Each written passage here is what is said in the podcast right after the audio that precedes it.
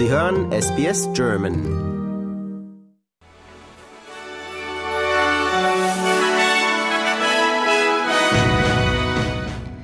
Sie hören den SBS German News Flash an diesem Mittwoch, den 13. September.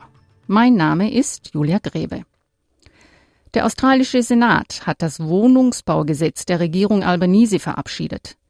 Der 10 Milliarden Dollar Zukunftsfonds für den Wohnungsbau wurde monatelang mit den Grünen verhandelt, die mehr Rechte für Mieter in das Gesetz aufnehmen wollten. Sie stimmten jetzt zu, da der Fonds eine zusätzliche Milliarde Dollar für den öffentlichen und sozialen Wohnungsbau enthält. Hier sind 500 Millionen Dollar pro Jahr für die Bereitstellung bezahlbaren Wohnraums eingeplant. In den ersten fünf Jahren sollen 30.000 Wohnungen und Häuser gebaut werden.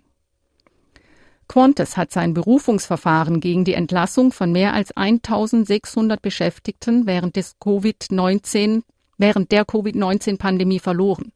Mit dem Urteil des obersten Gerichtshofs wurden zwei frühere Urteile bestätigt, in denen die Ausgliederung von Gepäckabfertigern, Reinigungskräften und Bodenpersonal für rechtswidrig befunden wurde.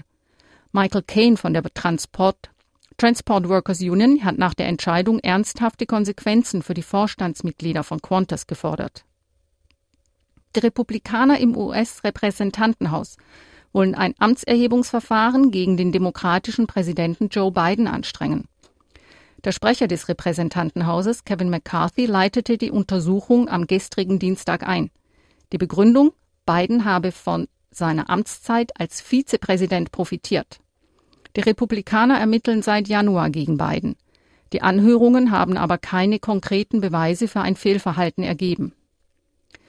Die australische Regierung hat die nach eigenen Angaben bedeutendsten Reformen der australischen Tabakindustrie seit mehr als zwölf Jahren angekündigt. Laut Gesundheitsminister Mark Butler umfasst das Reformpaket unter anderem die Modernisierung der Gesundheitswarnungen auf Zigarettenpackungen sowie die Ausweitung des Werbeverbots auf E-Zigaretten und Verdampfern. Im Norden Malis haben Tuareg-Rebellen eigenen Angaben zufolge die Kontrolle über ein Militärlager in Burem übernommen. Der strategisch wichtige Ort war bislang von einem Verbund der malischen Armee und Wagner-Söldnern gehalten worden. Bei den schweren Kämpfen soll es auch Opfer gegeben haben. Die genaue Anzahl der Toten sei allerdings noch nicht bekannt, so ein Sprecher der aufständischen Allianz CMA. Die malische Armee hingegen spricht von zehn Toten auf ihrer und von 46 Toten auf Seiten der Angreifer. Der Stadtrat von Venedig hat beschlossen, testweise eine Gebühr für Tagesbesucher zu erheben.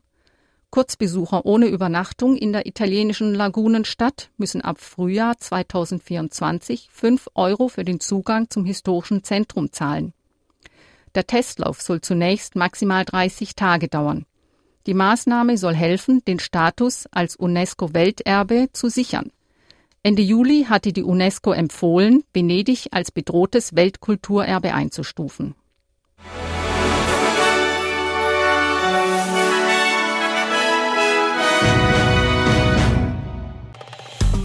Liken, teilen und kommentieren Sie unsere Inhalte bei facebook.com/sbsgerman.